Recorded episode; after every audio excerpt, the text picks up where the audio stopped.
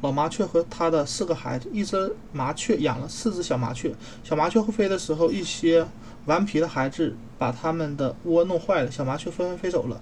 老麻雀很伤心，因为它没有预先把种种危险告诉小麻雀。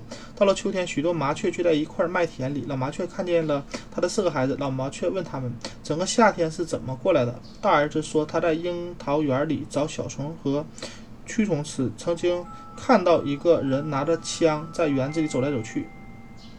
二儿子说，他一直生活在王宫里，马棚和打麦子的地方他们常去。曾经看见马夫布罗网抓住了几只麻雀。三儿子说，他在矿区的公路上和铁路上找谷子和大麦吃。谷子啊，矿工时常用小石头打他。最后一个小儿子说，他在教堂上生活的，捉窗户上的苍蝇和蜘蛛吃。有许多大麻雀保护他，不受凶恶的侵害。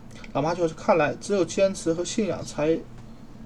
只有坚持信仰和有纯洁的良心，上帝才会保护他。